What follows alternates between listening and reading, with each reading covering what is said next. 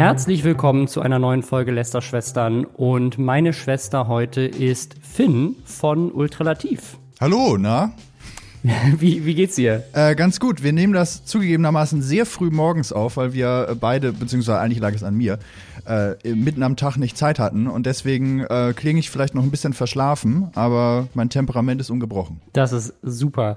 Vielleicht einmal kurz für Leute, die nicht wissen, was für Videos du machst kann man überhaupt, also ist, ist, ist das noch du? Seit, ist es noch ihr? Also macht ihr noch zusammen Videos? Äh, mittlerweile, mittlerweile ist es du, genau. Seit ungefähr einem Jahr mache ich das allein.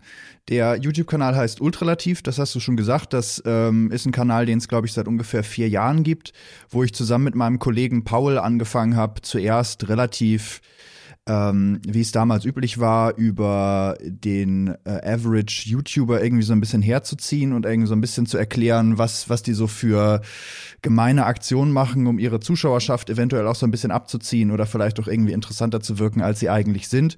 Und über die letzten Jahre hat sich das so ein bisschen so eingependelt, dass es mehr so Social Media äh, allgemein als Ziel hat und da äh, versucht so verschiedene Phänomene zu erklären. Und das mit wunderschönen Animationen. Also ist auch immer echt sehr hochwertig. Dankeschön, ja, aber gemacht. dafür dauert so ein Video auch viel zu lange. wie, wie lange brauchst du? Ach, also reine Arbeitszeit ist, glaube ich, zwei Wochen. Ähm, und die Kommentare häufen sich tatsächlich, äh, die sagen, ja, ist cool mit den Animationen, aber kannst du vielleicht ein bisschen weniger machen und dafür häufiger Videos? Also, ähm, vielleicht ähm, mache ich das auch irgendwann mal deine Videos sind zu gut. Das ist ja, das ist ja so ein bisschen die Falle, glaube ich, in die man als, als äh, YouTuber, YouTuberin schnell reinfällt. Dass man einfach irgendwann für die Masse dann halt die Qualität hinten runterfallen lässt und dann aber erschreckt feststellt, das funktioniert ja sogar besser.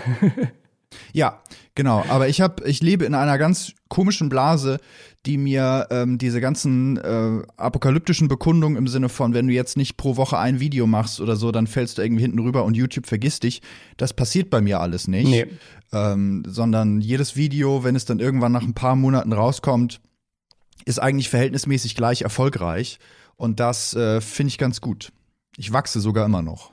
Ja, super. Also ich habe das ja auch so, so, ein bisschen, kommt immer so ein bisschen aufs Thema an. Wenn ich äh, mich mal so ein bisschen wegbewege von, vom Social Media Kram, dann wird's äh, wird's manchmal ein bisschen schwieriger, die Leute auch bei Stange zu halten. So die politischen Themen und so, die performen dann immer nicht ganz so gut. Aber naja, wir haben heute auch wieder ein paar politische Themen.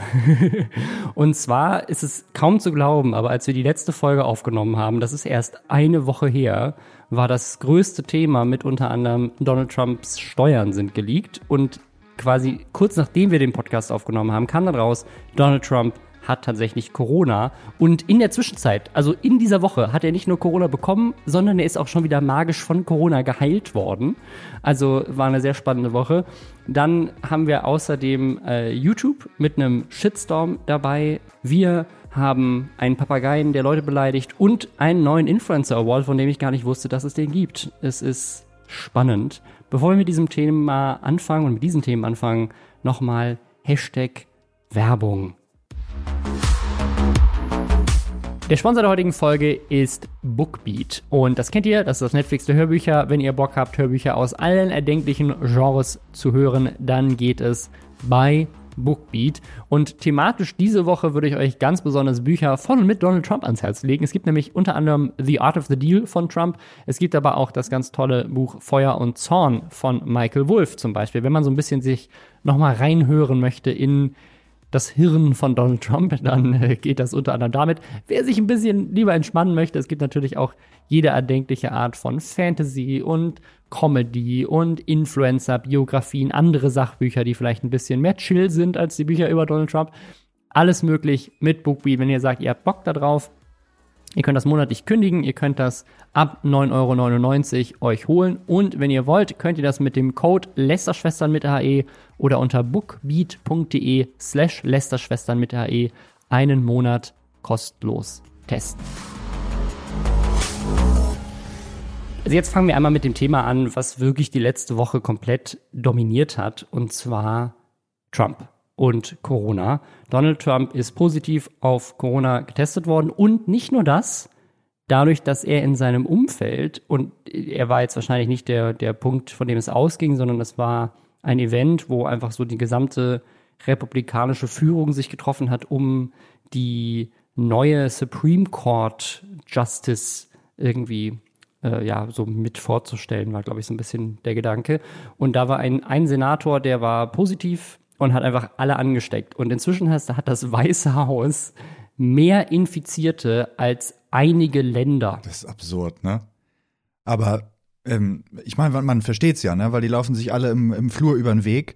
Und wenn das da einmal reinkommt, äh, der äh, Stab von Donald Trump ist jetzt ja auch nicht derjenige, der unbedingt sofort überall mit Maske rumläuft, sondern eher äh, da, wo es sich vermeiden lässt, das auch tun, außer es äh, sie befürchten irgendwie, dass das äh, öffentlich vielleicht ein bisschen auf die zurückfällt, wenn sie die nicht tragen, wobei auch das ist denen so ein bisschen egal. Ja, also im Gegenteil. Ja. Also der Grund, warum wir wissen, dass das von diesem Event kam, ist, dass es Footage von dem Event gibt, wo dieser Senator einfach alle umarmt. Ja. Und zwar ohne Maske. Ja, also da, das ja. nimmt man dann ja auch so ein bisschen willentlich in Kauf. Ne? Also die wissen ja alle, dass das Virus existiert. Warum, warum dann dagegen sträuben? Also da, ja. Aber da gibt's natürlich dieses riesige Thema Hashtag Skedenfruity, also Schadenfreude. Ähm, und ich glaube, das ist ein bisschen schwierig. Also ähm, Twitter ist ja auch so ein bisschen wie eigentlich bei jedem Thema drunter und drüber gegangen, als das losging. Und ich finde das so ein bisschen schade, weil die äh, eigentliche Absicht, die eigentliche Kritik, die man so oft und so stark an Donald Trump üben kann, dadurch so ein bisschen verwaschen wird, wenn da Leute sich dazwischen grätschen und sagen, ha, der Typ hat Corona. Ähm, das war auch schon bei Boris Johnson so. Das finde ich irgendwie so ein bisschen, das schwächt die eigene Position mehr, als sie es sein müsste. Ich, ich gehe da mit. Gleichzeitig würde ich aber auch sagen, er ist glaube ich, sehr ausschlaggebend oder auch die anderen Leute, die dafür jetzt im Weißen Haus irgendwie mit, mit infiziert sind, sehr ausschlaggebend dafür, dass es in dem Land so kacke läuft und so viele Leute sich auch nicht dran halten. Also es gibt Untersuchungen, die gezeigt haben, dass gerade in Amerika die Aussagen von Donald Trump, also die Falschaussagen von Donald Trump zum Virus, mit ausschlaggebend waren für einen Großteil der Desinformation, der zu Corona verbreitet wurde und sich deswegen ganz viele Amerikaner halt haben anstecken lassen davon, dass die, das Besiegen einer Pandemie ein quasi ein politisches Streitthema ist und dass man quasi es den Demokraten heimzahlt, wenn man selber keine Maske trägt. Ja. Äh, und also das hat er maßgeblich mit angestiftet. Also als jemand, der dafür, so das ist meine persönliche Meinung, sehr ausschlaggebend dafür verantwortlich ist, dass irgendwie über 200.000 Menschen da gestorben sind, kann man schon sagen, sagen ich, ich natürlich möchte ich nicht, dass irgendjemand mit dem mit dem Virus infiziert ist, egal wer das ist, und ich möchte auch nicht, dass irgendjemand daran stirbt, auch nicht Donald Trump. Aber gleichzeitig war so ein kleiner Teil meiner Hoffnung, vielleicht nimmt das jetzt ernst. Und das Gegenteil ist aber passiert. Also er ist jetzt danach im Weißen Haus ohne Maske. Er hat wieder angefangen, im Oval Office zu arbeiten. Seine ganzen MitarbeiterInnen, die irgendwie noch da sind, müssen plötzlich irgendwie krasse Schutzkleidung anziehen. Das geht aber nicht immer. Er ist zum Beispiel auch mit dem Secret Service in seiner Limo äh, aus dem Krankenhaus rausgefahren, um den ganzen Unterstützern, die draußen so ein bisschen ihn angefeuert haben, mal kurz Hallo zu sagen. Diese Secret Service Leute müssen jetzt in Quarantäne und sind wahrscheinlich positiv infiziert. Ähm, also er, hat jetzt auch danach äh, weiter dazu beigetragen, dass sich noch mehr Leute in seinem Umfeld dem Ganzen aussetzen müssen. Leute wie der, ne, die Mitarbeiter vom Secret Service, die jetzt irgendwie nicht groß irgendwas daran ändern können. Also das ist äh, schon ein bisschen krass. Und, und das, das kommt jetzt auch noch dazu, so wie es aussieht, wusste er und wussten sein Team, dass er positiv äh, getestet wurde. Und dann hat er noch mal zwei, drei Tage an Events teilgenommen. Ja. Obwohl sie es schon wussten. Das ist, das ist dann äh, die Gleichgültigkeit in absoluter Vollendung. Also gut, ich hab's schon, das heißt, mir kann nichts mehr passieren. Das heißt, ich kann auch wie die Lawine durch die Stadt rollen und äh, alles Mögliche noch mitnehmen, weil ähm, mir ist es egal. Ich, äh, ihm ist ja offensichtlich bewusst, wie dieses in Anführungsstrichen geleakte Interview mit ihm dann irgendwann im Februar gezeigt hat, dass dieses Virus extrem gefährlich ist.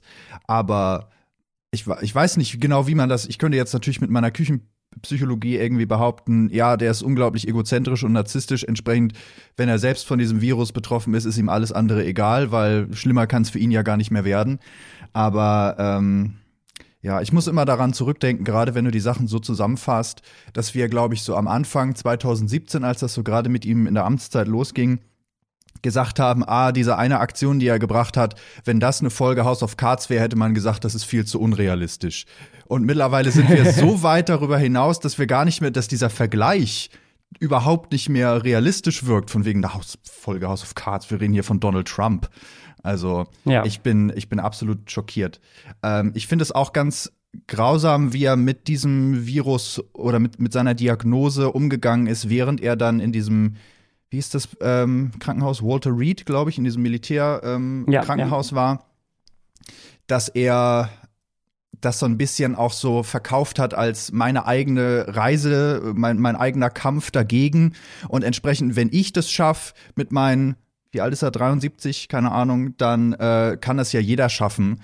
Was natürlich extrem dämlich ist, wenn der Typ einfach die äh, die, die medizinische, die medizinischen Avengers hinter sich hat und alle komplett äh, ihr gesamtes berufliches Dasein aktuell darauf fokussieren, den Präsidenten am Leben zu erhalten, ist das nicht unbedingt vergleichbar mit einem äh, Otto-Normalverbraucher oder mit einem Otto-Normalbürger, der äh, oder die kaum Mittel hat, ihre eigene medizinische Versorgung zu finanzieren. Ja, vor allem, weil er ja auch Zugang bekommen hat zu Medizin, die jetzt der durchschnittliche, also je nachdem, wem man da glaubt. Ne? Mhm. Also es gibt ja auch dann, das ist auch wieder so ein Ding, dass sich da sofort wieder irgendwelche Verschwörungsmythen drumherum drehen, so von wegen, auf der einen Seite gab es natürlich sofort Leute, die gesagt haben, das ist bestimmt fake. Also er tut jetzt nur so, als hätte er den Virus, um die Sympathie der Leute zu bekommen, um jetzt auch, keine Ahnung, in, den, in der Nachrichtenberichterstattung davon abzulenken, dass seine Steuererklärungen irgendwie raus sind und er bei der Debatte schlecht abgeschnitten hat.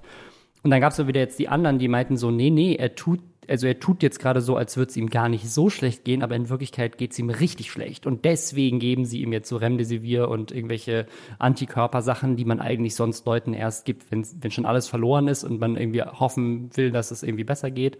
Und äh, ne, dann gibt's jetzt wieder das, das Footage, dass er halt aus dem Krankenhaus raus ist und dann analysiert das halbe Internet natürlich ja. sofort so, ah, guck mal da, da hat er komisch geatmet, der kriegt gerade keine Luft, der ist kurz davor zu sterben. So, also es ist so, es ist, ne, es ist so völlig unklar. Und aber natürlich, auch als diese äh, Ankündigung rauskam, war im, im Gedanken von allen sofort so, okay, was passiert denn jetzt? Sollte ein amtierender Präsident irgendwie einen Monat vor der Wahl jetzt sterben. Mhm. Also was, was ist dann los? Also ich, ich habe tatsächlich auch keine Antwort darauf. Also natürlich ist es so, du hast einen Vizepräsidenten und der wird dann amtierender Präsident. Sollte der Vizepräsident auch an Corona erkrankt sein, was ja gut sein könnte, ja. äh, dann wird tatsächlich Nancy Pelosi äh, amtierende Präsidentin, also eine Demokratin, weil die im, im House of Representatives ja. die ranghöchste ist und die ist dann quasi auf Platz drei. Und was, aber was heißt das für die Wahl? Also was bedeutet das für eine Wahl, wenn, und jetzt, das ist ja jetzt nicht so, als könnte man den Kandidaten noch schnell austauschen und sagen, gut, dann nehmen wir jetzt einfach Mike Pence als Präsidentschaftskandidaten oder sowas, weil durch die Briefwahl, die ja gerade da jetzt auch richtig krass am Abgehen ist, weil keiner Bock hat, sich sieben Stunden in eine Schlange zu stellen und irgendwie zu wählen neben lauter Leuten, die eventuell erkrankt sein könnten, es sind schon Stimmen abgegeben worden für Donald Trump. So, wenn der jetzt vor der Wahl stirbt, was heißt das? Müssen die dann die Wahl verschieben? Das habe ich mir auch gedacht. Ich habe äh, natürlich auch ganz viele Verschwörungsmythen dazu gehört, ähm, dass Donald Trump vielleicht auch, weil ja auch immer noch gemunkelt wird, ah, was macht er denn, wenn er verlieren würde? der wird ja wohl nicht einfach so äh, zu Joe Biden gehen, ihm die Hand schütteln und sagen, hey, das hast du mega gut gemacht, äh, kein Problem, viel Glück, ne? Ich habe dir noch irgendwie eine Tüte Haribo in der im, im, im Schreibtisch äh, liegen lassen, sondern ähm, das wird ja wahrscheinlich ein bisschen komplexer sein als das. Er wird sich ja auf irgendeine Weise wahrscheinlich dagegen wehren, wenn es auch nur ist, dass er das Ergebnis erstmal anfechtet und dass diese Krankheit eventuell, ich wiederhole jetzt einen Verschwörungsmythos, was man eigentlich nicht sagen, äh, machen sollte, aber dass er diese Krankheit vortäuscht, beziehungsweise diese Krankheit als Instrument dafür nimmt, um dann als, ähm, als unfähig für das Amt zu gelten, damit er die Wahl nicht aus Eigen, also aus Eigenverschuldung sozusagen verliert, sondern weil er sagt, ich trete das ab, weil ich fühle mich nicht gut genug. Und das hat sich jetzt ja auch schon wieder falsifiziert, weil er jetzt ja wieder mit beiden Beinen im Oval Office steht, aber ja, das sind so die Sachen, die so herumkursiert sind. Mit beiden beiden. Mit, oh Gott. ja. oh, wow. Ja, also ich bin mal sehr gespannt, wie das weitergeht. Aber was, was ich halt wirklich, den, also den Abs, das ist wirklich jetzt der tiefste Abgrund, den wir irgendwer erreicht haben in der, in der politischen Karriere von, von Donald Trump, dass er sich jetzt halt hinstellt als jemand, der vermeintlich jetzt das halt wirklich gut überstanden hat aufgrund von richtig guter medizinischer Betreuung und Zugang zu Medizin, die der Durchschnittsbürger in Amerika sowieso schon erstmal gar nicht bekommt, weil es eine Milliarde Euro kostet und man keine Krankenversicherung hat. Aber jetzt tweetet er halt so, ach Leute, ihr müsst keine Angst haben vor Corona, ich hab's doch auch geschafft. Also äh, geht raus und seid mutig. Und übrigens, äh, Grippe ist auch ganz gefährlich und äh, das heißt ja wohl, dass Covid richtig ungefährlich ist. Also Leute, alles cool, wenn ich's schaffe, dann schafft ihr es auch. Jetzt weiß er's, jetzt weiß er Bescheid. Der hat, glaube ich, sogar auch so Tweet rausgehauen von wegen so, ähm, ich habe so viel gelernt über, über Corona. Mhm. Jetzt bin ich viel besser informiert. Und es gab wohl auch eine Aussage, das war aber, glaube ich, nicht von ihm, sondern von, von irgendeiner Sprecherin, die meinte so, ja, also Joe Biden hatte noch nicht Corona, also ist er nicht gut genug vorbereitet, Corona zu besiegen. Donald Trump weiß, wie es ist und deswegen ist er der beste Mann für den Job. es ist, also es ist so, also ich, ich, ich, das ist einfach was für ein Level wir erreicht haben, wo ich sagen würde, so jede einzelne dieser Sachen. Es ist, es wird, also es, wir haben es letzte Woche schon gesagt, und es wird wirklich von Woche zu Woche wird's noch krasser. Man, also ich, ich habe inzwischen so jegliches Gefühl dafür verloren, was normal ja. wäre. Genau. Ich hatte, ähm, ich höre ab und zu den Podcast von Sascha Lobo, ähm, ich, der Debatten-Podcast heißt er, glaube ich, wo er äh, auf Kommentare reagiert, die im äh, Spiegelforum zu seinen Kolumnen erscheinen. Und da ging, geht's auch des häufigeren über Trump, weil er auch über Trump schreibt. Und er hat es ganz gut formuliert, dass man ähm, von sich aus kaum noch so zwei, drei große Skandale von Donald Trump wiederholen kann, wo man wirklich sagen kann, okay, die sind es. Weil es einfach so viele sind und die dann dadurch, dass sie alle irgendwie gleichzeitig auf demselben Level auftauchen, und nie wirklich so richtig eingeordnet sind, sich gegenseitig verwaschen, weil man das Gefühl hat, okay, da ist ganz viel, aber ich kann jetzt irgendwie an meiner Hand nicht wirklich abzählen, was sondern man, okay, wir können sagen, irgendwie die, die Sachen mit seinen Steuerdingern, die, die Sache mit dem, wie er mit dem Coronavirus umgeht und alles Mögliche, das sind gerade so die aktuellen Sachen, aber die Jahre vorher war ja auch so unglaublich viel und das ist alles gleichzeitig irgendwie in unserem Kopf so unsortiert drin, dass wir gar nicht so wirklich sagen können, was da jetzt so das eine Ding ist, was Donald Trump irgendwie so verbrochen hat. Ich habe ja, ähm, als Donald Trump quasi kurz vor der Wahl und dann als er gewählt wurde und dann auch nach 100 Tagen so Videos gemacht auf meinem Kanal. Das ist schon vier Jahre her. Aber da habe ich quasi so analysiert, was ist jetzt in den ersten 100 Tagen passiert und ne, habe so ein bisschen das halt, ne, mal so politische Videos dazu gemacht. Und ich hatte mir die ganze Zeit überlegt, mache ich noch so ein Video nach den vier Jahren? So mache ich so ein, so, ein, so, ein, so ein Fazit. So, was ist jetzt eigentlich in vier Jahren Trump passiert? Und meine große Herausforderung ist, dass wenn ich das wirklich nur oberflächlich machen will, also gar nicht jetzt groß ins Detail gehen und sagen, so was ist jetzt wo passiert, sondern nur irgendwie so zusammenfassen möchte, was ist in vier Jahren passiert, wäre das eine Stunde lang. Und ja. ich komm, weiß überhaupt nicht, wo ich anfangen sollte, das zu recherchieren, weil es schon so viel geworden ist, dass ich, wie, du, wie du meintest, so, ich habe selber nicht mehr im Kopf, was alles war, weil es so viel ist. Und es gibt auch jetzt nicht, glaube ich, eine Stelle, wo man gut äh, an all diese Informationen äh, rankommt. Und es würde wahrscheinlich wahrscheinlich jetzt länger dauern als bis zur Wahl, dieses Video zusammenzustellen, weil es einfach ist einfach zu viel. Auch das ist eine Taktik, natürlich, einfach zu sagen, okay, es ist so viel, dass man das gar nicht wiederholen könnte, sondern es fällt dann immer, ist die, die Plattform, auf dem die Probleme passen, passen, ist nur so groß und wenn eine neue dazukommt, fällt ein altes runter. Also diese, diese daraus resultierende Gleichgültigkeit ja. von wegen, ja, gut, dann zahlt er halt keine Steuern, was soll's.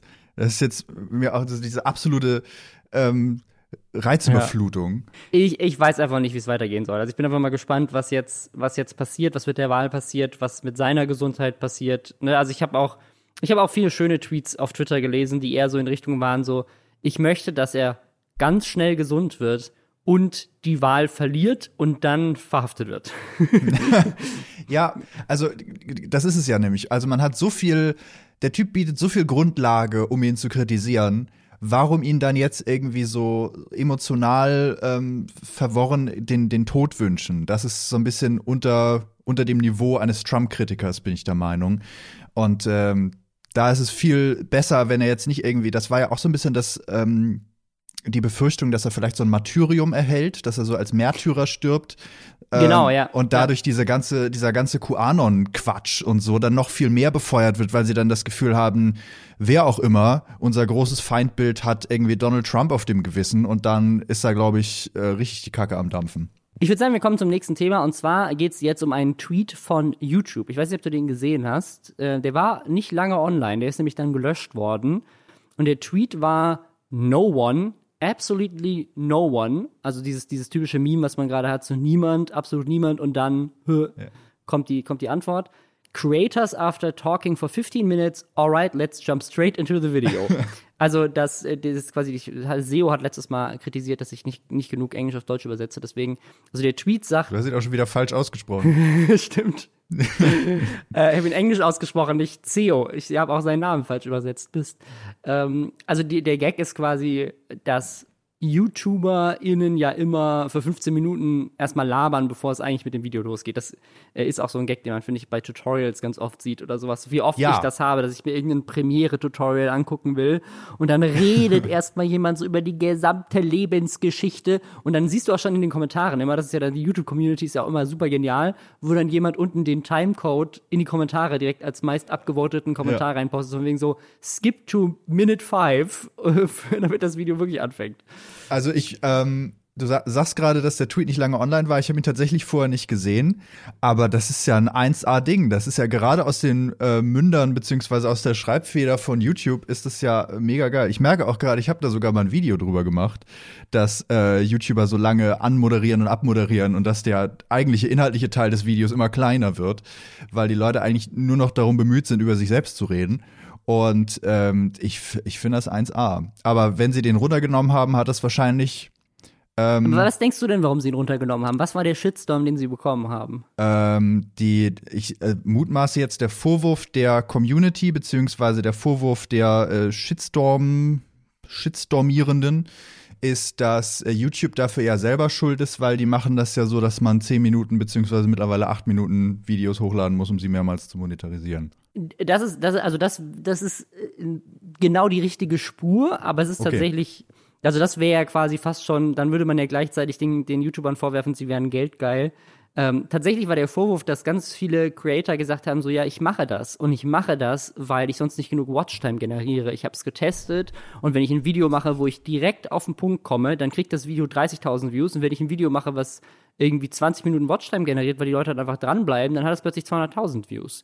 Und deswegen mache ich meine Videos jetzt so lang wie möglich. Also natürlich mache ich sie nicht langweilig, aber ich mache sie so lang wie möglich, um die Leute irgendwie bei Stange zu halten. Und umso länger sie gucken, umso mehr werde ich davon auch von YouTube belohnt, weil der Algorithmus das präferiert und natürlich auch, weil die Monetarisierung das präferiert. Und da haben sich richtig viele drüber aufgeregt. Die meinten so, ihr habt das so programmiert, ihr verstärkt das von Monat zu Monat durch die Art und Weise, wie ihr den Algorithmus äh, weiter tweakt. Ähm, ihr seid da selber dran schuld. Wenn ihr es so machen würdet, dass mein ein Minuten super geil erklärt auf dem Punkt Video genauso gut performen würde wie der Rest, dann müsste ich das nicht machen. Und daraufhin hat YouTube den Tweet gelöscht und sich entschuldigt. Und sie haben gesagt, uh, uh, we hear you, you're right and we apologize. Our now deleted tweet was in indeed intended in good faith, but we missed the mark and did not reflect the spirit of the creator community that we love.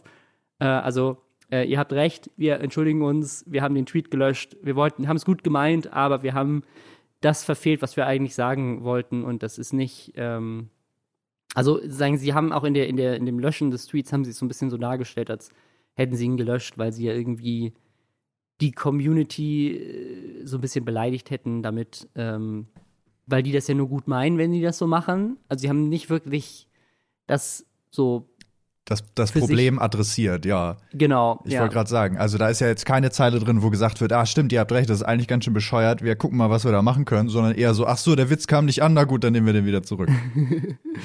ja. Hm. Wir können ja mal so ein bisschen aus dem eigenen Nähkästchen plaudern. Ja, ja. Hast du auch die Erfahrung, dass längere Videos besser performen? Absolut, ja.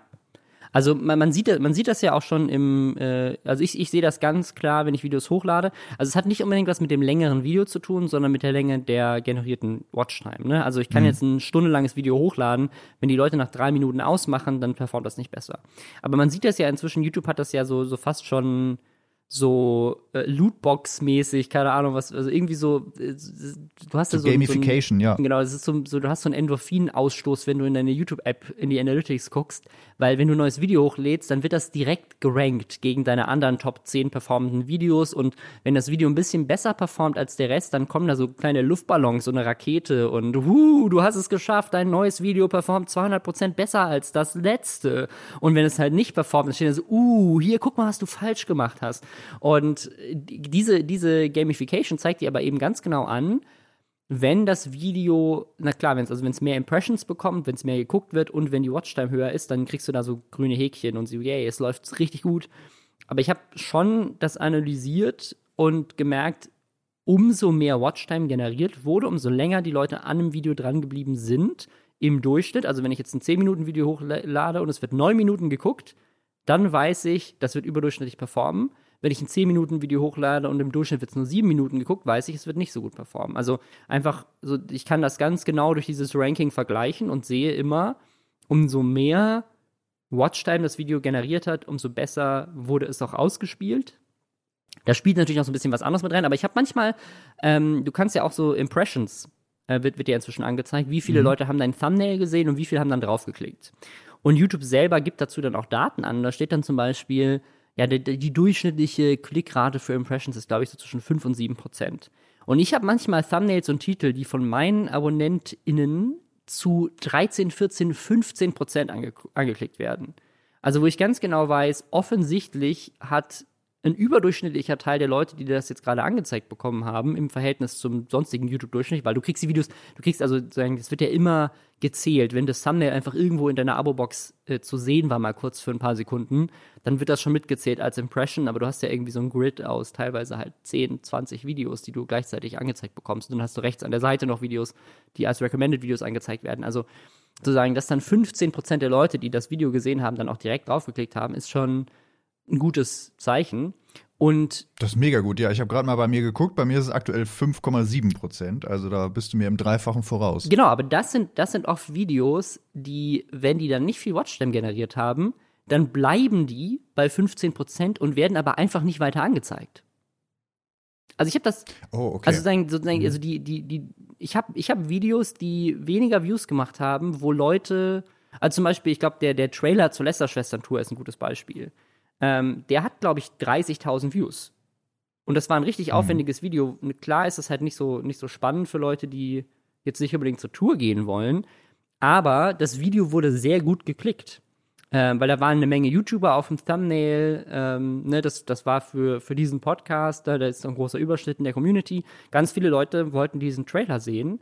Und die, die Klickrate war super, aber das Video ist halt nur 2 Minuten 30 oder so. Und dann ja. wurde das einfach nicht weiter ausgespielt, obwohl die meisten Leute, die es angezeigt bekommen haben, gesagt haben, geil, will ich sehen. Genau, ich habe das sogar manchmal, ich glaube, meine durchschnittliche Wiedergabedauer ist irgendwo zwischen 4,30 und 5 Minuten.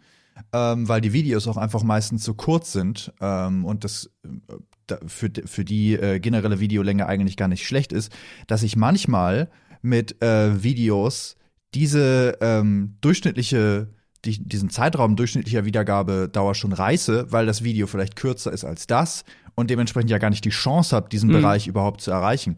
Entsprechend, je besser dein Kanal wird, ähm, desto größer bzw. desto höher wird ja auch deine durchschnittliche Wiedergabedauer und desto länger müssen deine Videos auch werden, um diese durchschnittliche Wiedergabedauer wahrscheinlicher zu erreichen.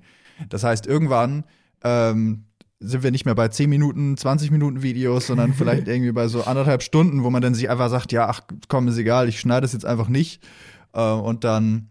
Ja, also ja. Ich, man, man, man sieht das tatsächlich, wenn, wenn ein Video quasi viral geht und oder auf, der, auf den Trends äh, landet oder sowas und dann neue Zuschauer auf das Video kommen, dann kommen da ja auch Leute, die einfach vielleicht nur so draufgeklickt haben und ja, dann halt. Dann bricht das total Genau, dann bricht ein. das total ein. Dann, also du siehst auch quasi eigentlich, also eigentlich die Art und Weise, wie diese, diese Impression-Prozentzahl auch funktioniert ist. Am Anfang ist die super hoch, weil das halt Leuten angezeigt wird, die Riesenfans sind. Und wenn die, die Glocke aktiviert haben, die Glocke entsprechend aktiviert, schon genau. irgendwie gespannt auf den Kohlen sitzen, genau. Und umso, umso erfolgreicher das dann in dieser Fan-Community ist, umso weiter wird dann der Radius gezogen an Leuten, die es auch noch angezeigt bekommen. Und dann fällt diese Impression-Rate nach und nach ab und irgendwann ist dann dieser Punkt erreicht, wo YouTube sagt, so, okay, anscheinend ist es nicht mehr interessant, wir spielen es nicht mehr aus. Und mein, also ich, ich habe da neulich tatsächlich auch mal mit jemandem von, von YouTube zu gesprochen und mir wurde gesagt, so, wir sind halt inzwischen viel schneller darin geworden, zu erkennen, ob so ein Video gut ist oder nicht oder ob es gut ankommt oder nicht. Und diese, diese Reißleine wird viel schneller gezogen. Und deswegen hast du, hast du heutzutage so ist zumindest mein meine, äh, persönliche Eindruck auf den Kanälen, auf die wir so Zugriff haben, dass der, die, die, sozusagen die Varianz ist dadurch viel krasser geworden. Ne? Du hast teilweise Kanäle, die eine Million Abonnenten haben, die Videos machen, die machen 10, 20, 30.000 Views und dann in der nächsten Woche machen sie ein Video, das hat aber eine Million Views wieder. Also die, die Varianz viel krasser geworden. Ähm, das hat nicht nur was mit der Länge zu tun, sondern mit, mit vielen, vielen Faktoren. Aber das passiert heutzutage halt alles nur noch über Machine Learning, wo halt irgendein äh, Algorithmus bei dem YouTube meiner Meinung nach selber nicht mehr weiß, wie er funktioniert. Sie wissen natürlich, was sie da als Metriken eingestellt haben, was dem wichtig ist und wonach der achten, worauf der achten soll. Aber was genau der dann macht und was er deswegen dann filtert oder nicht, das weiß da auch keiner. Ja. Aber ich glaube, die Tendenz, das eigentliche einzelne Video äh, immer wieder neu auf die Waage zu stellen und nicht zu sagen, aha, das kommt von dem Kanal, also wird das irgendwie schon äh, ganz vernünftig sein. Der hat in der Vergangenheit auch ganz gut performt, ist, glaube ich, eine ganz positive Entwicklung weil man dann so ein bisschen davon abkommt, dass man in den empfohlenen Videos sieht, ah, was ist das denn für ein Mist? Äh, das interessiert mich ja überhaupt nicht. Ach so, es ist von Concrafter, alles klar, deswegen wird mir das angezeigt, sondern ähm, dass es ja, dass es vielmehr das einzelne Video ist. Absolut, es macht ja auch aus einer, aus einer Business-Perspektive als Plattform absolut Sinn, dass man sagt, wir messen halt einfach, das ist halt die Metrik, die zählt. Das ist die Metrik, auf die die, die Blackbox vom Algorithmus halt eingestellt wird oder von den Algorithmen eingestellt wird. Dass man halt einfach sagt, wir wollen, dass jeder individuelle User, jede individuelle Userin die größtmögliche Zeit mit unserer Plattform verbringt und so, so lange auf der Plattform bleibt wie möglich. Und in jeder Session, jedes Mal, wenn die App ge geöffnet wird oder Leute auf dem Desktop zugreifen, soll diese Zahl kontinuierlich steigen und wir analysieren, bei welchem Video haben die Leute weggeklickt und haben vielleicht sogar die App verlassen, weil es so kacke war, dass sie gesagt haben, oh Gott, jetzt will ich kein YouTube mehr gucken. Ja. und, und die zeigen wir dann nicht mehr an. Und so messen wir kontinuierlich, dass die Leute immer mehr Zeit mit uns verbringen. Das macht natürlich Sinn, ist aber natürlich aus einer Business-Perspektive auf der anderen Seite für die Creator richtig schlimm, wenn du das Gefühl hast, ich habe doch ein gutes Video gemacht, es wird aber gerade nicht angezeigt und ich kann nicht mal wirklich analysieren, warum. Weil das wird natürlich dann nicht verraten, so welche, war es jetzt das Thumbnail, war es der Titel, war es die Länge, war es, dass ich in den ersten drei Minuten, äh, keine Ahnung, nicht zu Punkt gekommen bin und erstmal meine Lebensgeschichte erzählt habe, bevor das Tutorial anfing, oder war genau das, was gefehlt hat. Also sagen, du hast ja, du kannst ja auch nur raten, so ein bisschen. Mhm. Also ich finde das immer ein bisschen, also ich, ich ne, also es ist, ist hat Vor- und Nachteile, würde ich sagen. Es ist schwierig. Auf jeden Fall, YouTube hat das auch erkannt, die Creator fanden es nicht geil und sie haben ihren Tweet gelöscht. Aber ob das das äh, darin liegende Problem löst, kann man, glaube ich, bezweifeln. ich habe nochmal eine, eine Überschrift der Woche. Okay. Und zwar: Papageien werden getrennt, weil sie zu viel fluchen. Und zwar ist in, ein, in einem britischen Zoo mussten Papageien voneinander entfernt werden, weil sie immer fuck off gesagt hatten mhm. und sich zu viele Menschen darüber beschwert haben, gerade jüngere Menschen oder Eltern von, von Kindern, dass die Papageien zu viel fluchen. Deswegen haben die die jetzt getrennt, damit die sich nicht mehr gegenseitig so viel beleidigen. Ähm, das erinnert mich an die Geschichte, äh, an eine Geschichte meines Vaters. Ein Arbeitskollege von ihm hatte mal, ich glaube, von seinem Bruder oder so den Papageien ähm, betreut, also irgendwie so bei sich zu Hause, weil die Familie irgendwie im Urlaub war und der dann irgendwo unterkommen musste. Und ähm, der wollte ihm auch unbedingt so einen Satz beibringen, beziehungsweise so ein Wort, und zwar Scheiße. Er sollte einfach Scheiße sagen. So, der äh, Papagei hieß Jakko und ähm, der Typ ist halt, also der, der Kollege meines Vaters ist auf den Papageien halt immer zugekommen und hat gesagt, Jakko, sag mal Scheiße. So, und was ist passiert? Er kam dann irgendwann nach Hause, beziehungsweise dann war die Familie wieder da, er kam wieder zu seinen, zu seinen ursprünglichen, äh, äh zu seiner ursprünglichen Familie und was hat er die ganze Zeit gesagt? Jako, sag mal Scheiße. Und es war, äh, es war nicht so gut. Aber super, dass es funktioniert. Das ist, äh, ja, geil. Ich, manchmal hätte ich dann auch gern so einen Papagei, der irgendwie im Hintergrund sitzt und sagt, aktiviert die Ja, Glocke. ich wollte gerade sagen. Abonnieren, favorisieren. Das das, da, warum hat das noch keiner gemacht? Das wäre doch richtig guter Content. Na gut. Hier eine, eine Idee für für diverse Influencer. Wir gehen weiter und zwar zu einem Influencer Award, von dem ich nicht wusste, dass es ihn gibt. Bevor wir dazu kommen, noch einmal kurz Hashtag Werbung. Und zwar für das Reiseland Italien. Das ist gesponsert von der italienischen Zentrale für Tourismus und das finde ich persönlich wieder super, denn ich verbinde mit Italien und Urlaub in Italien unglaublich viel. Das will euch vielleicht jetzt wundern, aber die meisten Urlaube in meinem Leben bisher habe ich tatsächlich nicht in Amerika verbracht, sondern in Italien. ich verbinde so viel von meiner Kindheit damit, weil wir im Sommer eigentlich jedes Jahr in die Toskana gefahren sind und da auf so einem Olivenhain Urlaub gemacht haben. Da konnten wir immer bei der Ernte mithelfen und haben auch selber eigenes Olivenöl gepresst. Ich verbinde damit so viel. Jetzt mit meiner eigenen Familie, mit meiner Tochter, sind wir die letzten Jahre immer nach Sardinien gefahren und hatten eigentlich für dieses Jahr da auch wieder unseren Urlaub geplant und den mussten wir dann aber leider absagen, weil das dann zu einem Zeitpunkt war, wo die Grenzen noch dicht waren. Fand ich sehr traurig, weil wir einfach, das ist einfach so mein Sommerurlaub und das ging dieses Jahr nicht. Und jetzt inzwischen geht es aber ja wieder. Man kann wieder in Italien Urlaub machen, das machen auch immer mehr Leute und der Hinweis, der heute quasi hier Teil dieser Werbung ist, ist, macht gerne Urlaub in Italien. Ich persönlich kann es sehr empfehlen, aber haltet euch dann bitte an die aktuellen Covid-Vorschriften und die Maßnahmen. Genießt Italien, aber eben vorsichtig. Ihr könnt es machen, ihr könnt der Urlaub machen, aber dann bitte rücksichtsvoll mit den ganzen Maßnahmen umgehen und einen tollen Urlaub genießen und dafür sorgen, dass man eben ja eine tolle Zeit hat und am Ende gesund zurückkommt und alle dort gesund bleiben und einfach es allen gut geht. Das ist doch der beste Urlaub, wenn man hinterher auch gesund und unter, äh, erholt zurückkommt. Deswegen an dieser Stelle dieser Hinweis von der italienischen Zentrale für Tourismus. Du kennst doch bestimmt den People's Choice Award, oder? Ja, ja. Ich habe, glaube ich, nie was davon gesehen, aber ich weiß, dass es ihn gibt. Genau, aber das ist, das ist ein amerikanischer Preis. Und die haben jetzt, und das ist wohl nicht das erste Mal, die hatten das wohl auch letztes Jahr, eine eigene Kategorie für jedes Land. Also ich weiß nicht genau, wie das richtig funktioniert, ob das quasi einfach nur so eine, so eine Marketing-Sache ist, aber uns ist das aufgefallen, weil das jemand äh, verlinkt hat. Und zwar, es gibt tatsächlich den German Influencer 2020 Preis als Kategorie bei diesem amerikanischen Preis. Also die Amerikaner wählen quasi, wer ist der beste deutsche Influencer oder die beste deutsche Influencerin. Wer influenzt am meisten, ja? Wer influenzt am meisten? Und ich, ich weiß halt nicht, wer die jetzt ausgewählt hat oder wie das funktioniert. Aber tatsächlich wird irgendwie diese Kategorie dann auch lokal vergeben. Also die findet dann in, in Deutschland auch statt. Und letztes Jahr hat Anna Klinski den schon gewonnen.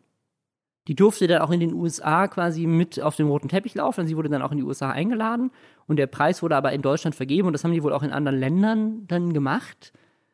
Und die Nominierungen für dieses Jahr, ich sag dir jetzt mal die Namen: Sandra Lambeck, Strifey, Nik Nikaeta oder Niketa Thompson, Nessie, Ina, Couple on Tour, Mademoiselle Nicolette, Ariana Barburi, Anna Wilken und Aminata Belli. Und Aminata kenne ich, weil die ist meine Co-Moderatorin bei Follow Me Reports. Ah. Und hat auch eine ganz neue, tolle Talkshow, die man an dieser Stelle äh, empfehlen kann. Deep und deutlich im NDR, die jetzt äh, da neu läuft.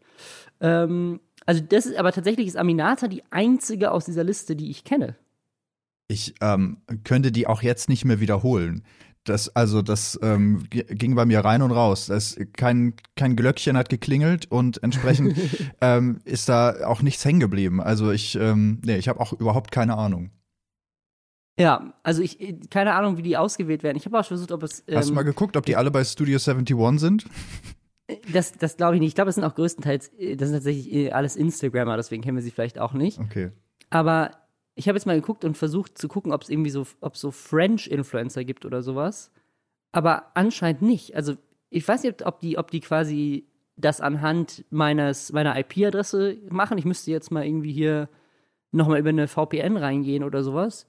Aber wenn du halt auf, diesen, auf diese Website gehst, dann gibt es da die Kategorien Movies, TV, Music, Pop Culture und Germany. Und wenn ich, ich habe versucht halt irgendwie dann so die URL auch mal umzubenennen in, keine Ahnung, French Influencer Award oder sowas. Ja. Und nichts gefunden. Aber ich glaube, also es muss es ja eigentlich geben. Aber wenn du hier nach links und rechts klickst, auch wenn du auf der French-Seite bist, dann werden dir nur die Top-Podcasts als nächste Kategorie angezeigt. Das sind halt alles nur noch amerikanische Podcasts.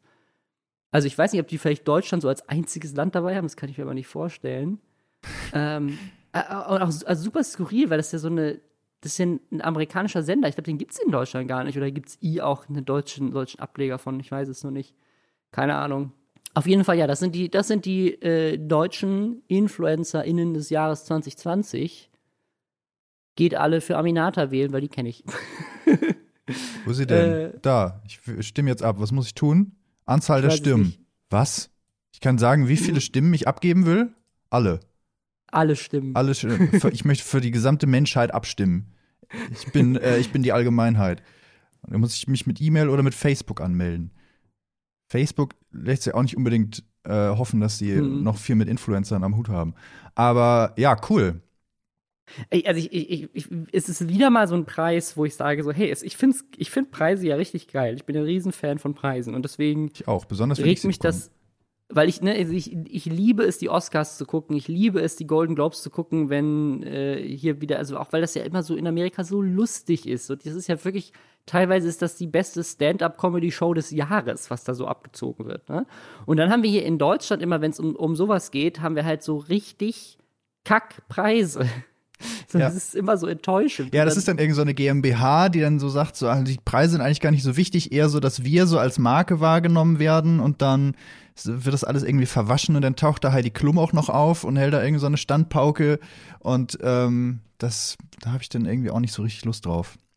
Dieser äh, hier äh, About You Award, ist da eigentlich dieses Jahr passiert? Ich glaube nicht. Ich glaube nicht. Es liegt wahrscheinlich daran, dass äh, das einfach jetzt ähm, pandemiemäßig du gar groß, keine, keine große Fernsehshow draus machen kannst. Ja. Ähm, also wer, ist, da- daran sieht man das halt. Ne? Also es ist jetzt nicht so, ein, nicht so ein Preis, der vergeben wird, weil äh, verschoben steht da einfach nur. Ja. Aber nicht okay. wohin. Nö, da steht nur, wir halten nicht auf dem Laufenden, wurde leider verschoben. Hm. Ja, ich meine wahrscheinlich, weil sozusagen, das ist halt nicht so geil, wenn, also hier, ich weiß nicht, ob du die Goldene Kamera in Digital Award gesehen hast. Die haben das halt so dann mit, mit unter Pandemie-Richtlinien gemacht und teilweise ne, wussten die Leute natürlich schon, dass sie gewonnen haben, weil du musst sie ja ins Studio einladen und du kannst nicht alle Nominierten einladen, also lädst du nur die Gewinner ein, Ja. dann wissen die natürlich schon, dass sie Gewinner sind. So, das ist halt, das macht es natürlich auch irgendwie ein bisschen kacke. Ich bin auch sehr gespannt, wie sie es mit den Oscars dann jetzt im, im Februar handhaben oder so. Das könnte auch ganz spannend werden. Ich habe jetzt auch die Golden Globes, die letzten habe ich nicht gesehen. Ich weiß nicht, wie sie das da gemacht haben, ob sie da irgendwie. Beim äh, wahnsinnig renommierten und absolut äh, hundertprozentig ernstzunehmenden deutschen Comedy-Preis haben sie das ja auch so gemacht. Ne? Da hatten sie dann, glaube ich, so Pappaufsteller und nur die Leute, die dann gewonnen haben, waren tatsächlich vor Ort in diesem Studio. Ja, das macht auch Sinn. Also, das ist aber vielleicht dann ein bisschen weniger Werbung, weil die Leute nicht auf Instagram, die sonst alle eingeladen sind, den Award taggen und dann ist das eine Investition, die sich vielleicht nicht mehr so sehr lohnt. Ne? Ähm, Ja. deswegen gibt es das vielleicht dieses Jahr dann nicht.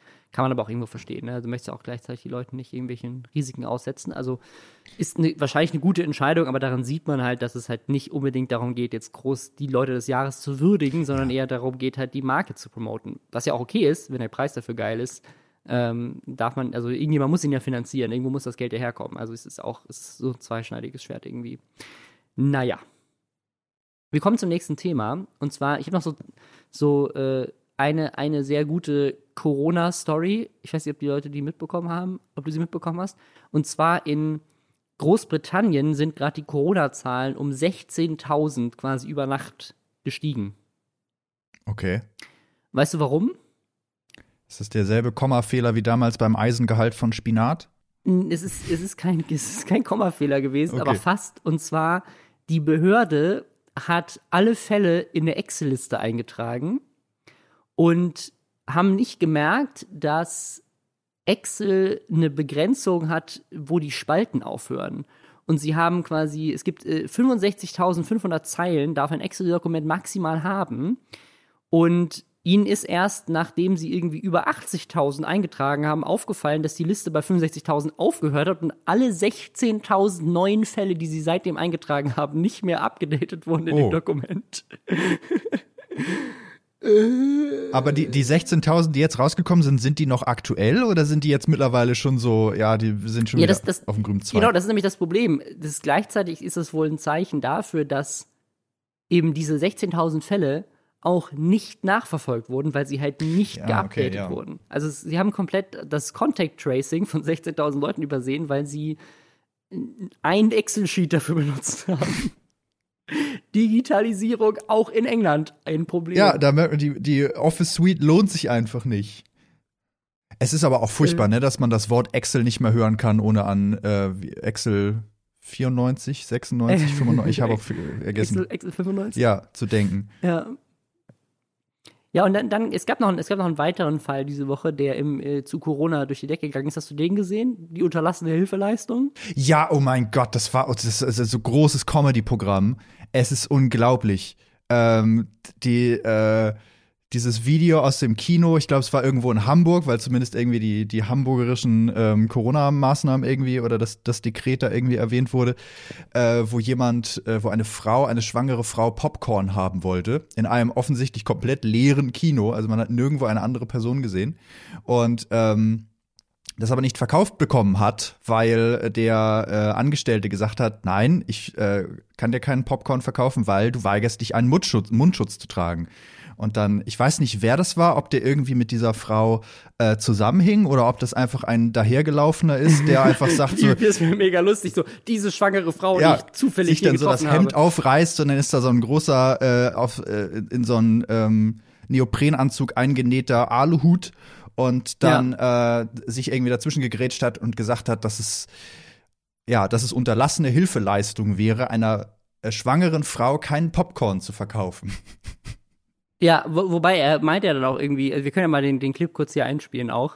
Können wir bitte einmal Popcorn haben? Nein. Also ist, ist das richtig, dass Sie einer schwangeren Frau kein Popcorn verkaufen? Kann ich das richtig, verstehe ich das richtig? Weil Sie die Maske nicht tragen möchten. Sie könnten Weil wir die Maske nicht tragen? Unser Hausrecht ist. Wollen Sie der schwangeren Frau kein Popcorn verkaufen? Ist das Ihr Ernst? Ich sage dazu gar nichts.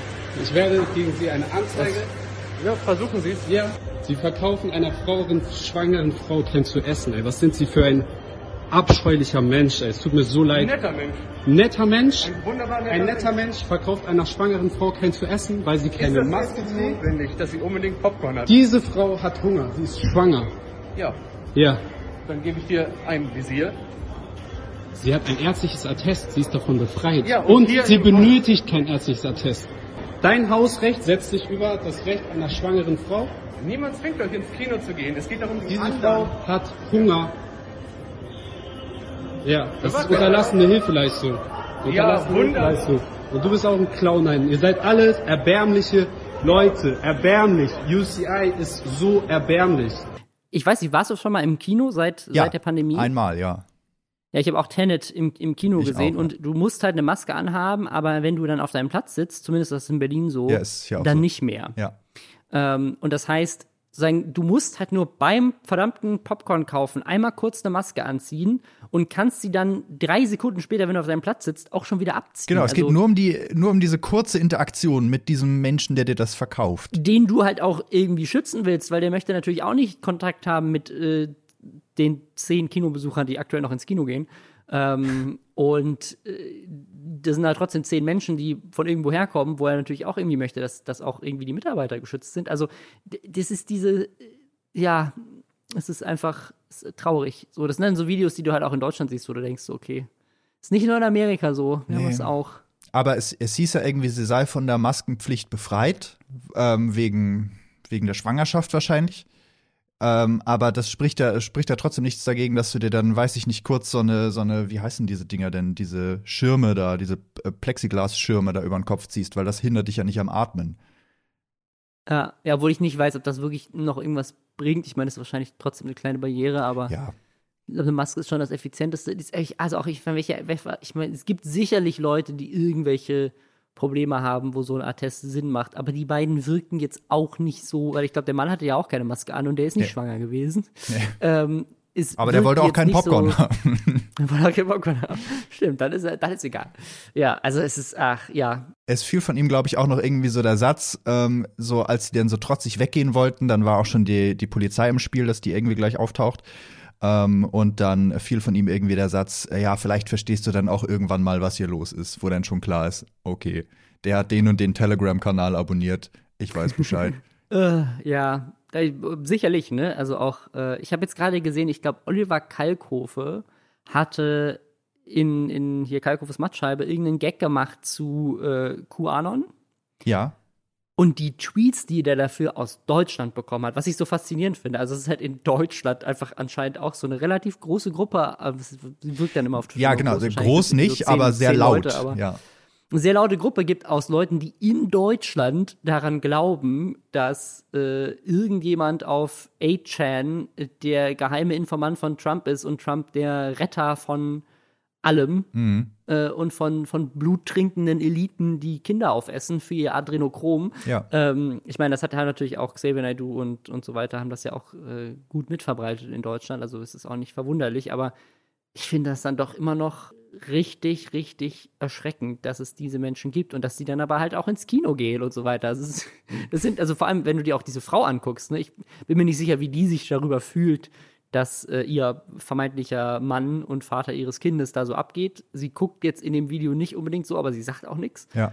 Aber dass die, die Frau, man sieht den Mann nicht, man sieht die Frau und die sieht einfach aus wie eine ganz normale, es ist einfach eine ganz normale, junge, schwangere Frau. Ja, es sind, das ist ja das Problem. Das sind ja ganz normale Leute. Also wenn du dir die, die Dokumentation von diesen Anti-Corona-Demos oder diesen, diesen Querdenker-Demos anguckst, das Ja. sind ja ganz normale Menschen. Und das Problem ist halt, dass die, dass auch der ganz normale Mensch, äh, wir oder unsere Nächsten oder wer auch immer, alle ungefähr gleich empfänglich dafür sind, weil die psychologischen Reize, die so eine Verschwörungserzählung mit sich bringen, für alle Gehirne gleich attraktiv sind. Und zwar, dass du einfach sagen kannst, okay, alle Probleme, die in meinem Leben existieren, sind nicht selbst verschuldet, sondern das Ergebnis einer Unterdrückung durch irgendwelche Supermächte. Und entsprechend kann ich mich zurücklehnen in meiner äh, zertifizierten Opferrolle und machen, was ich will, weil es ja egal, ich bin ja unterdrückt und entsprechend habe ich die Freiheit, ähm, freizudrehen. Ja, also vielen, vielen Dank, dass du heute hier dabei warst. Sehr, sehr Ähm, gerne. Es hat, hat mir sehr viel Spaß gemacht, mit dir zu reden. Es war sehr schön. Ja, alles top, gerne wieder. Alles top, gerne wieder. Fünf Sterne, top Ebayer. Dann vielen, vielen Dank dir. Und bevor dieser Podcast endet, machen wir das jetzt mal ein bisschen en- anders und enden den Podcast heute mit einem Gespräch zu einem Nachhaltigkeitsthema.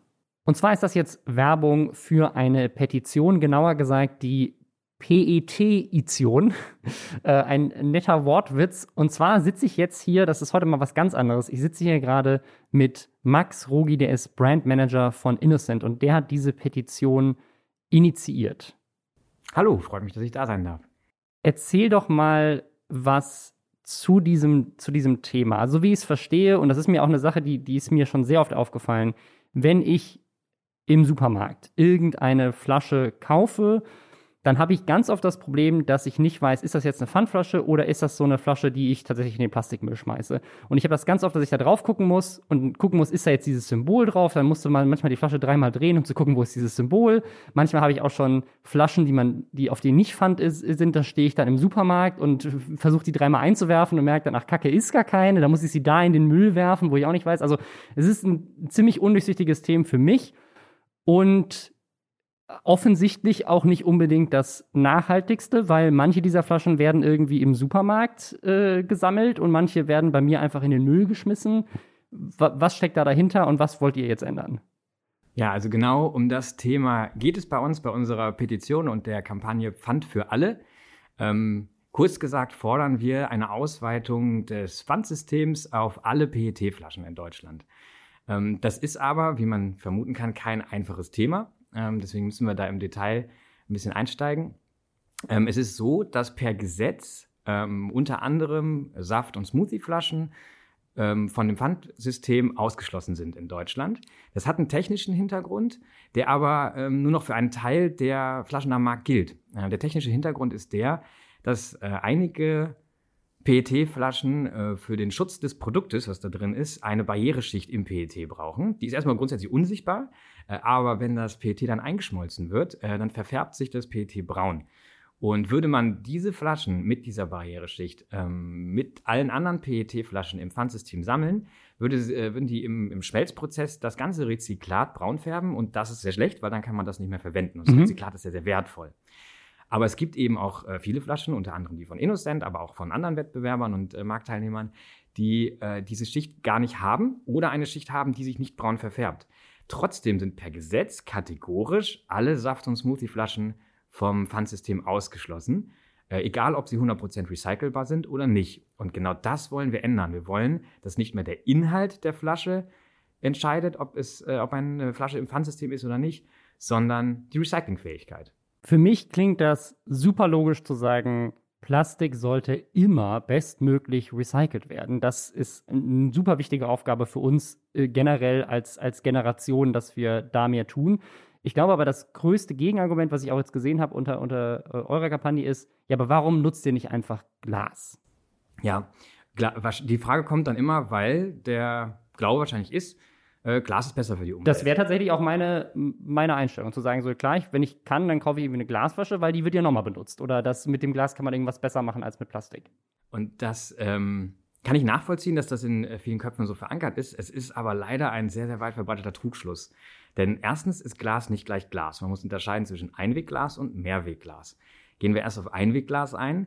Ähm, Einwegglas ist Glas, was man ähm, nicht über ein Mehrwegsystem ähm, wieder zurückgibt und wieder befüllt wird, sondern das wird nach Gebrauch kaputt gemacht. Also du schmeißt es in äh, den Altglascontainer und äh, es wird dann recycelt. Der äh, Energiebedarf zum erstmal zum Herstellen, aber auch zum Recyceln von Einwegglas ist enorm hoch. Man braucht Temperaturen von 1000 bis 1600 Grad, um Glas einzuschmelzen. Bei PET sind es um die 200, 260 Grad. Ähm, das heißt, wir haben einen unfassbar viel höheren Energiebedarf, um, das, ähm, um Glas herzustellen und zu recyceln. Und das Zweite ist dann, ist, das weiß auch jeder, Glas ist schwerer als PET. Äh, und deswegen ist der Aufwand, es zu transportieren, ob leer oder gefüllt, viel, viel höher. Also du kannst viel weniger Glasflaschen mit dem gleichen ähm, äh, Energiebedarf transportieren wie PET-Flaschen. Und äh, das alles und noch viele andere Punkte führt dazu, dass Einwegglas einen dreimal höheren CO2-Fußabdruck hat als Einweg-PET.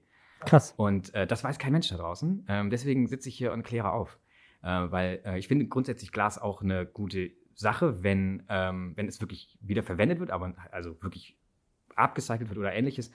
Aber ähm, als normales Gebinde für Einmalnutzung ist es ähm, der Ökoteufel im äh, Greenwashing-Kleid. und, und was ist mit Mehrwegflaschen? Mehrwegflaschen ist äh, etwas, was äh, wir auch immer wieder uns anschauen äh, und ständig neu bewerten müssen. Ähm, äh, bei Mehrwegflaschen ist es so, dass da, äh, also Mehrwegflaschen werden halt öfter verwendet, werden immer wieder gespült, neu verwendet, ähm, äh, neu abgefüllt.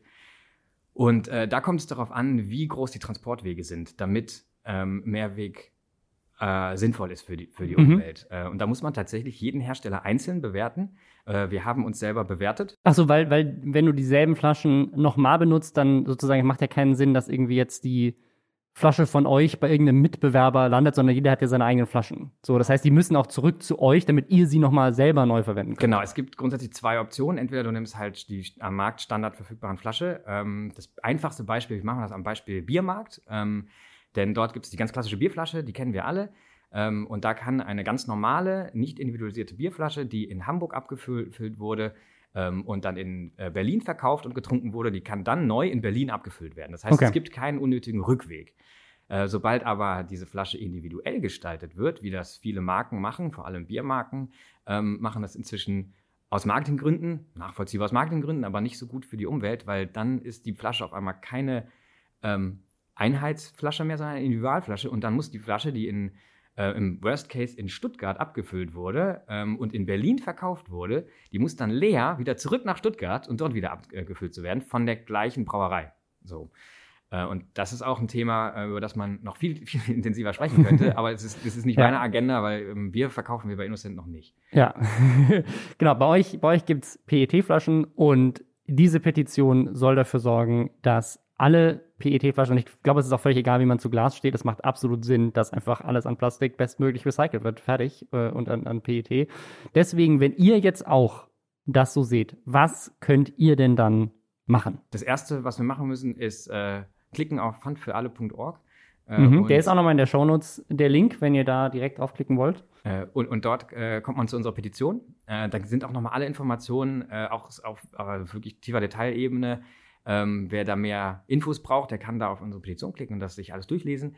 Und wenn er damit einverstanden ist, ähm, dann äh, klickt er auf Jetzt unterschreiben und dann können wir zusammen dafür sorgen, dass äh, alle PET-Flaschen in Deutschland, die recycelbar sind, äh, sofort ins Pfandsystem integriert werden können. Weil der Vorteil ist, dass ähm, im Pfandsystem äh, die Rücklaufquote bei 96 Prozent liegt. Ähm, und das heißt, nur 4% der Flaschen, die äh, verkauft werden mit Pfand, ähm, kommen nicht zurück. Das ist ähm, also eine wahnsinnig gute Quote.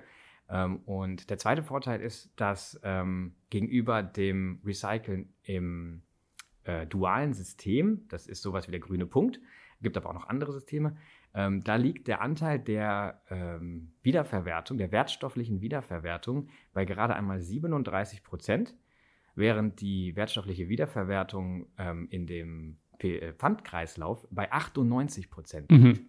Äh, Also nahezu alle Flaschen, die im Pfandsystem gesammelt werden, werden zu ähm, Rezyklat und das kann wieder verwendet werden. Und der dritte Punkt, warum das so wichtig ist, ist, dass ähm, im dualen System, also zum Beispiel grüner Punkt, äh, die, die, die Kunststoffe, die dort gesammelt werden, nicht wieder für Lebensmittel verwendet werden dürfen, während das in dem geschlossenen System eines Pfandkreislaufs sehr wohl der Fall ist. Das heißt, unsere Flaschen, die im gelben Sack landen, die dürfen per Gesetz auch gar keine Flaschen mehr werden. Ach, Das krass. Hat, hat hygienische, Ach so, hat okay, hygienische wow. Gründe und so. Ja? Klar, da Ähm, schmeißt man ja alles rein in den Genau, Sack. muss, ja. genau, muss halt, also lebensmitteltechnisch muss da natürlich einiges beachtet werden. Das ist nochmal eine andere Sache, die man technisch in der Zukunft definitiv lösen sollte. Ähm, aber in einem geschlossenen Kreislauf, wie dem Pfandsystem, äh, dürfen Flaschen eben wieder zu Flaschen werden. Und wir wollen, dass unsere Flaschen wieder zu Flaschen werden, weil ähm, das ist das Beste, was für unseren kleinen Planeten passieren kann. Krass. Gut, ich finde das, äh, also mich hat das auf jeden Fall überzeugt. Nachhaltigkeit ist für mich ein sehr wichtiges Thema. Wenn es für euch auch so ist, dann geht auf fundfüralle.org. Link, wie gesagt, auch nochmal in der Beschreibung. Und dann könnt ihr das mit unterstützen. Danke dir für diese Erklärung. Vielen Dank, dass ich hier sein durfte. Und wir hören uns in der nächsten Woche. Bis dann. Ciao.